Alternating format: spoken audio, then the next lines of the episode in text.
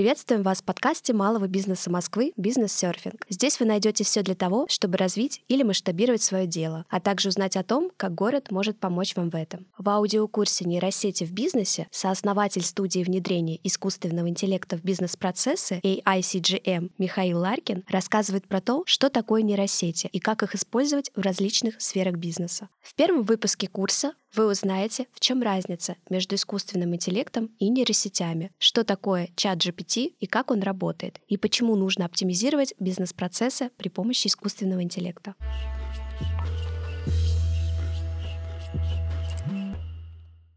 Друзья, всем привет! Меня зовут Михаил Ларкин, и сегодня мы с вами разберемся, что такое чат GPT, что такое искусственный интеллект и где во всем этом многообразии нейросети. Часто вижу, что люди путают между собой понятие искусственный интеллект и нейросети и называют одно другим. Давайте для начала разберем и поставим все точки над «и», что такое искусственный интеллект и нейросети. Искусственный интеллект — это большая область науки, призванная повторить человеческое мышление и человеческие действия. А нейросети — это небольшой инструмент, который выполняет определенную функцию. То есть искусственный интеллект — это большая наука, включающая в себя огромное количество инструментов, а нейросети — это конечный инструмент, которым мы пользуемся.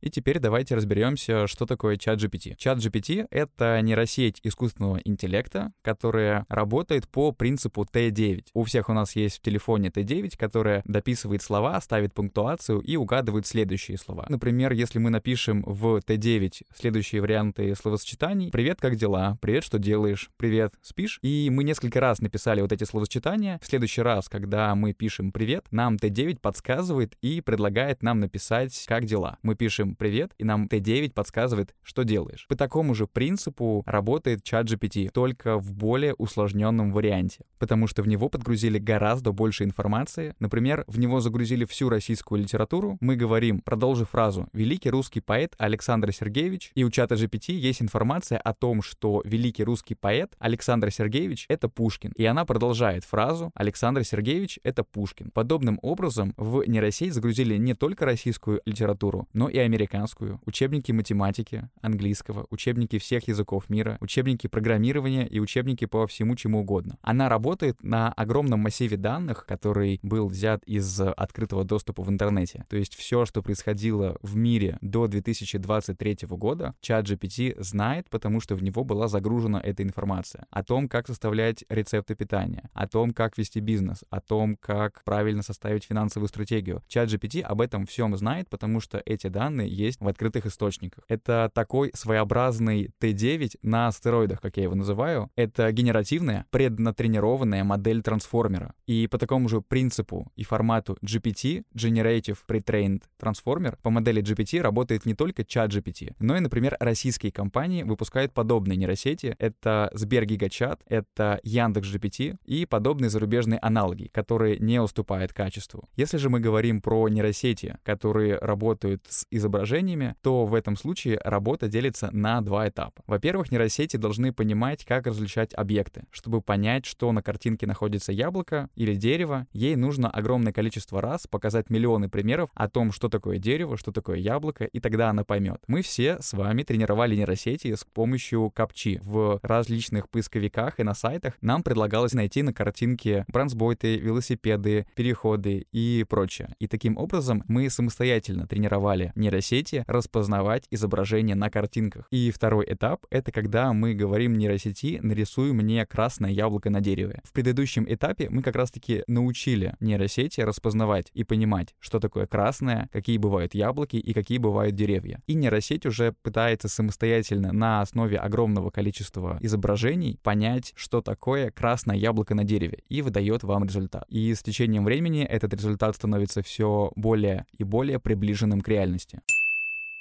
Теперь давайте перейдем непосредственно к самому чату GPT. Что он умеет? Чат GPT умеет отвечать на вопросы. То есть вы можете задать ему любой вопрос, например, объясни в одном предложении, о чем война и мир. И чат GPT даст вам развернутый ответ, при этом уникальный, а не скопированный. Это происходит потому, что в чат GPT было загружено огромное количество информации о том, что такое война и мир, какие бывают краткие содержания, полные тексты всех томов «Война и мир», и на основе всей этой информации чат GPT самостоятельно выдает вам ответ на вопрос «Война и мир» в одном предложении. Также чат GPT может вести с вами полноценный диалог. И, например, если я спрошу у чата GPT про главного героя «Войны и мир», и формулировка у меня будет «Расскажи мне, кто главный герой там», ссылаясь словом «там» на предыдущее сообщение. Таким образом, чат GPT читает мое текущее сообщение, читает историю диалога, и он отвечает на вопрос, кто были главные герои там, в романе «Война и мир». Также чат GPT может обращаться в интернет и искать актуальную информацию, которая происходит прямо сейчас в интернете. Например, можно спросить про погоду в вашем городе, и чат GPT произведет самостоятельный поиск в интернете с помощью внутреннего своего поисковика, перейдет в несколько первых сайтов из поисковой выдачи, просмотрит информацию с этих сайтов и выдаст вам эту информацию. Также чат GPT решает логические задачки. Например, ему можно дать задачу на движение из школьной программы, и чат GPT постарается решить ее точно так же, как это делают школьники. Здесь я хочу отметить, почему все-таки важно понимать, что чат GPT может решать логические задачки, потому что когда мы обращаемся к нейросетям за действительно важными задачами, когда необходимо провести сложные логические рассуждения, обоснования или вычисления, то нам необходимо быть уверенным, что эти вычисления действительно верные. И как раз-таки на простых задачках школьной программы мы можем выяснить способность чат GPT логически мыслить. Я лично проводил исследования и сравнения между различными нейросетями, и чат GPT проводит логические вычисления лучше других нейросетей во всем мире. ChatGPT умеет генерировать различные тексты, и это основная его очень крутая способность, за которую мы все любим ChatGPT. Он может что-то новое сочинять, писать, и мы это можем использовать для соцсетей, статей и других текстовых задач. Почему эта способность у него очень крутая? Потому что он как раз-таки тренировался на огромном количестве текстов, и он начал понимать смыслы, тексты, логически мыслить и выражать различные точки зрения. В этой связи ChatGPT отлично генерирует тексты для соцсетей, сценарии, сценарии для ваших видео, может придумать сценарии для нового сериала, по вашему мотиву. И если мы говорим про бизнес-задачи, то в этой связи ChatGPT максимально полезен, так как в нем уже есть огромное количество постов ваших конкурентов, статей ваших конкурентов. ChatGPT умеет рисовать картинки по описанию. Вы можете отправить в ChatGPT русскоязычное описание того, что хотите увидеть. ChatGPT, используя свою внутреннюю нейросеть, которая называется DALI, сможет изобразить все, что вы захотите. При этом вам необходимо использовать просто русские слова и русский смысл. И получается картинка. Идем дальше. Чат GPT умеет распознавать текст с картинок. Вы можете отправить ей фотографию своего холодильника и спросить, что я могу приготовить из этого. Нейросеть распознает изображение, поймет, что у вас есть в холодильнике, на основе этого вспомнит из своей базы знаний, какие рецепты можно приготовить из того, что у вас есть. Если говорить про более практичное применение, то можно в чат GPT отправить скан чека или просто фотографию чека, и чат GPT распознает сумму, которая на нем была написана. В таком случае можно отправлять в чат GPT огромное количество данных на фотографиях и переводить это в текст. Очень удобно. Также чат GPT умеет создавать документы. Например, я у него ранее попросил найти в интернете 10 поставщиков воды и прислать ссылки на их сайты в формате Excel документа. В этом случае чат GPT выполняет две функции последовательно. Во-первых, он идет в свой внутренний поисковик и выполняет поиск по ключевым словам «поставщики воды в России». Ему выдается несколько сайтов, он просматривает эти сайты, на которых указаны поставщики или же сами ссылки на этих поставщиков, поставщиков, запоминает эти ссылки. Дальше чат GPT сам для себя пишет программный код на питоне, который при запуске активирует создание файла Excel. Та информация, которую он нашел ранее, он помещает в этот Excel файл и присылает мне ссылку на скачивание Excel документа. Я скачиваю этот Excel документ и обнаруживаю, что в нем есть два столбика. Это название поставщика воды и второй — ссылка на поставщика воды. Таким образом, он нашел мне 15 поставщиков. Таким образом, мы можем выполнять ускоренный поиск с помощью нейросети сети.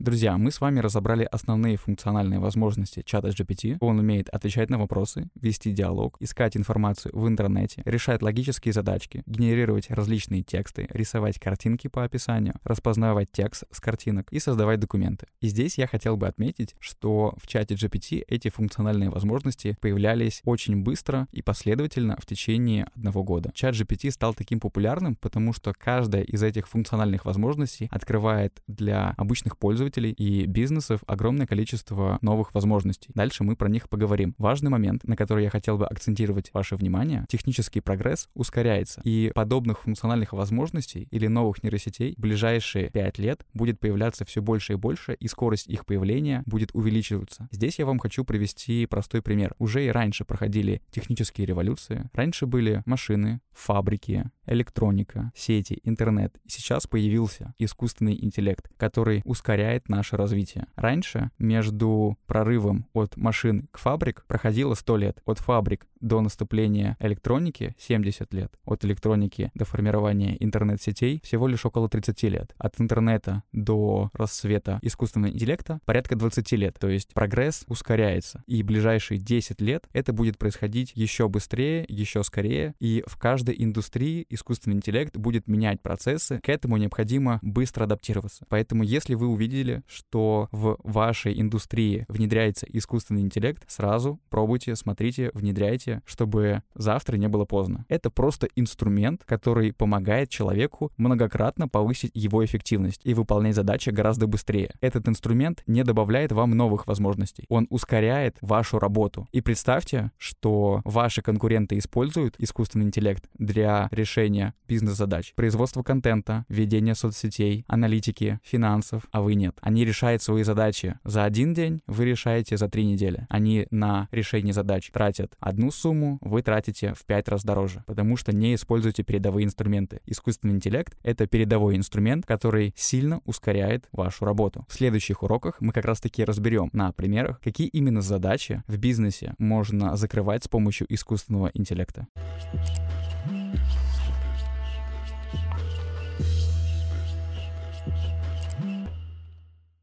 Спасибо, что были с МБМ. Переходите к следующим выпускам. До новых встреч на волнах подкаста «Бизнес-серфинг».